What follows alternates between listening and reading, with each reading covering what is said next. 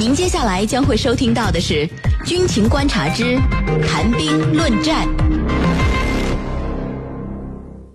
好的，那今天的军情观察之谈兵论战，我们邀请到的两位军事评论员呢，分别是解放军国际关系学院的陈汉平教授和解放军南京政治学院的袁周教授。两位呢，来和我们的军迷朋友们打一个招呼。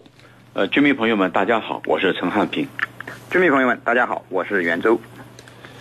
好的，那我们来关注到今天的第一条消息。美国白宫在当地时间二十三号宣布，总统奥巴马签署了二零一七年度国防授权法案。那这一法案呢，是正式成为了法律。在这个法案中的两项最为引人关注。第一呢，就是首次写入美国和台湾高层的军事交流的内容，为中美关系增加了新的不确定性。第二点呢，则是拨款八千万美元，成立一个对抗中国和俄罗斯的宣传中心。那么，为什么奥巴马要在即将卸任之前签署这样一个法案？这个法案是否是从实质上的恢复了美台的军事同盟关系呢？我们首先就共同来关注到这个话题。呃，袁教授啊，这个美国的年度国防授权法案，它是不是每年都会出台一次？把这样的法案变成法律，从以往来看的话，对于美国的国防外交政策都会有什么样的影响呢？请您先给我们呃介绍一下。好的。美国的年度国防授权法案呢，的确是每年都要出台一次。那么它是由美国的参众两院武装力量委员会，那么它是最重要的一个年度的立法工作。那么该法案的确立呢，它是确定了美国下一个财年财政年度的这个国防预算的总额，那么授予了各个部门呃行使预算的权利，并确定了相关的政策。那么规定了美国国防部呢能够开展哪些军事行动，支配多少经费。购买哪些武器等关键性的问题。那么近年来，美国的年度国防授权法案呢，那么主要表现在两个方面的这个明显特征。第一呢，是军费的开支在不断的上涨。那么二零一六年美国的国防授权法案呢，呃，美国的国防预算比上一财政年度增长了百分之八。而刚刚通过的二零一七年的这个国防授权法案，美国不仅它的军人工资由原先的呃百分之一点六增加为呃上涨百分之二点一。那么，它的陆军和海军陆战队的人员也得到了极大的扩充。比如说，它的陆军扩充了一点六万人，它的海军陆战队扩充了三千人。那么，它的基础国防经费呢，比这个提交的这个预案呢，那么高出了三十二亿美元。战争经费则增加了五十八亿美元。那么，这多出来的国防经费主要将用于美国的海外军事行动和发展高新技术装备。那么这当中包括了六十三架的 F 三十五战机，十一架 P 八海神战机，还有五千万美元是直接用于美国的第三次抵消战略的一些相关技术的发展。那么军费的不断上涨，实质上体现了美国扩张型的外交政策和维持其世界霸主地位的这种强烈意愿。那么第二呢，就是它搅局亚太、遏制中俄的意图十分明显。呃，去年。通过的这个二零一六年国防授权法案呢，实际上已经有了多条涉及亚太的相关内容，比如说要强化日美同盟，要全面评估在西太平洋的美军的能力，要增强驻亚太美军的反介入和区域拒止能力。那么为东盟国家呢，还提供了大量的武器和培训，那么以增强其应对海洋主权挑战的能力。那么这些都表明美国会继续进一步推进它亚太再平衡的战略。那么，美国的总统虽然已经换了，但是搅局亚太，那么遏制中国和平崛起。继续当世界霸主的政策是不会变的，是您。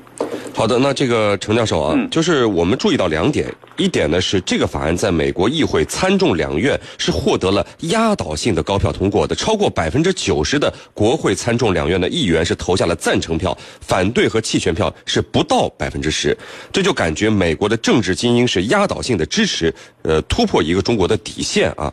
那第二点呢，就是这个新的法律突破了美国现役将官和助理国防。部长以上级别不得访问台湾的一个限制，那台湾地区的防务部门负责人也可以去华盛顿访问了。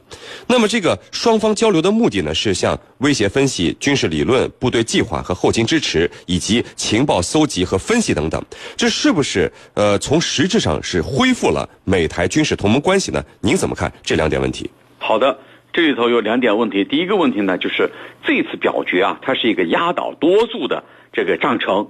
通过这样一个法案，那么我注意到其中啊，在呃参议院只有四票反对，也就是说，呃是压倒多数的予以赞成和支持。那么，呃，我觉得这是一个非常非常，呃危险的信号，也是我们不宜回避的一个问题啊，不能回避的问题。那么，为什么会出现这样的一个效果？为什么美国精英政治阶层以压倒多数的结果来赞成和台湾的这种军事合作？我认为。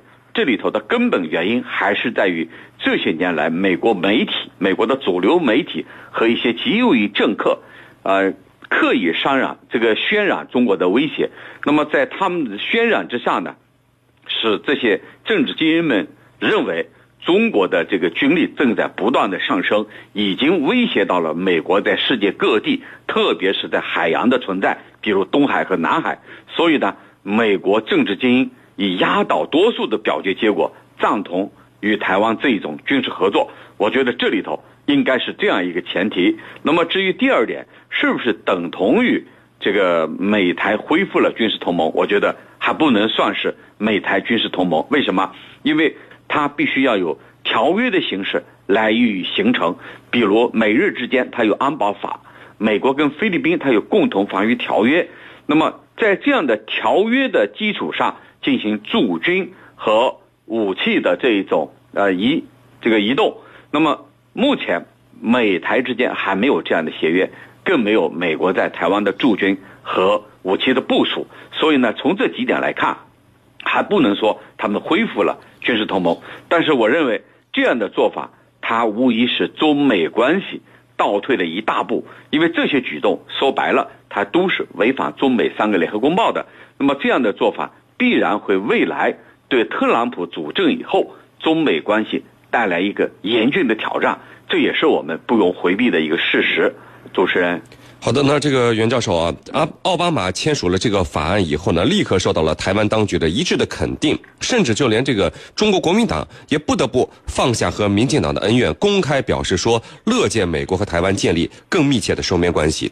那是不是台湾岛内会因为美国的这个法案的签署，呃，整个政治风向发生一些转变呢？您是怎么看的？好的，美国这次通过的这个。呃，国防授权法案，它中的当中的涉台内容呢，主要就是明确提出了美国国防部应该推动美台资深军事将领与官员的交流。那么，这对于企图搞台独的绿营人士，那么蔡英文当局来说呢，无疑是打了一针强心剂，那么让他们兴奋不已。呃，这也不足为奇了。呃，但是国民党呢，他这个虽然不是台独的党，呃，虽然他也承认一个中国，但是呢，他也不希望呃台湾在这个世界上被孤立，所以呢。他也声称乐见美台加强军事交流，那么维持现状或者说不被我们统一是他们也是他们追求的目标。我个人觉得呢，这个美国涉台的国防授权法案，那么的确可以让一些台独分子欢欣鼓舞一阵子，但是最终改变不了中华民族崛起的历史进程，更改变不了两岸必将统一的历史大势。是你。好的，那这个有网友就问了：美国通过的这个法案，不仅是对一个中国政治原则的公然践踏，而且在非常敏感的高层军事交流环节，全面恢复了美台的官方关系，呃，大幅增大幅增加了我们武力解决台湾问题的困难。那这样的现实问题，现在看起来，我们手中能打的牌是不是并不多呢？程教授，那是不是这样的？嗯，呃，我觉得不是。呃，并不是说我们这个能打的牌不多，好像觉得啊，有些居民朋友觉得，你看，呃，美国这么做，我们真没有办法。那么是不是真的没有办法呢？我觉得是有办法的。问题是以什么样的措施、什么样的对策来进行应对？这很重要，因为美国的这个做法，它本身就是挑战了我们的底线。那么，既然你挑战了我们底线，我们通常讲，你有错在先，那对不起，我也会以其人之道还治其人之身。那么，中美之间的这个经贸合作，还有在许多问题上的合作配合，那是非常多的。那么，既然你美国迈出这一步，那休不得，这怪不得我们客气了。那么，美国目前在我们中国的这个沃尔玛的门店，总共是。呃，四百多家。那么每年美国的通用汽车公司啊，公司它的这个生产的这个汽车量是将近一千万辆，九百九十呃六万辆，其中有三分之一是销往咱们中国的。另外呢，在未来的二十年啊，我们可能要向波音公司购买六千八百架的这个各类的客机。所以你看，这样庞大一个市场，美国这些呃各个州。美国企业它不可能不知道这里头利害关系。此外呢，我们在美国的三十个州，它每年向咱们中国出口的额度是十亿美元，有三十个州，那就三百亿美元。所以这里头它必然会牵动这么一大片。其实呢，这就是中美之间的利益。那么讲到利益，我们就要讲对策，我怎么样对付它？我觉得有这五个方面。第一呢，就是我们通过反垄断法，加大对美国的这个这个跨国公司的歧视的力度，那么使它这个产品呢进不来。第二呢，就是我们在国债上做文章，我们持有美国的国债是比较多的。咱们还记得沙特吗？沙特说，你美国如果公布九幺幺的调查报告，我就抛售国债。那美国一下就慌了。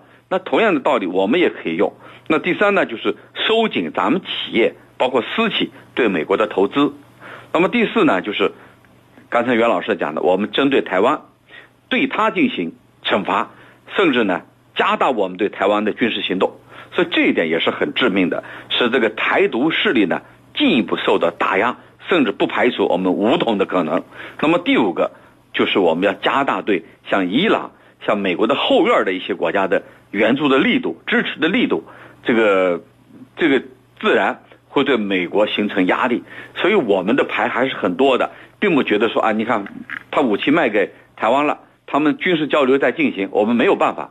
其实办法很多，我们只要采取这五种措施的任何一种，都可能是美国感到吃不消。主持人。好的呢，各位不要走开，接下来呢是半点广告时间。在简短的半点广告之后，我们将和两位军事评论员一起来和大家聊到今天军情观察之谈兵论战的另一个话题。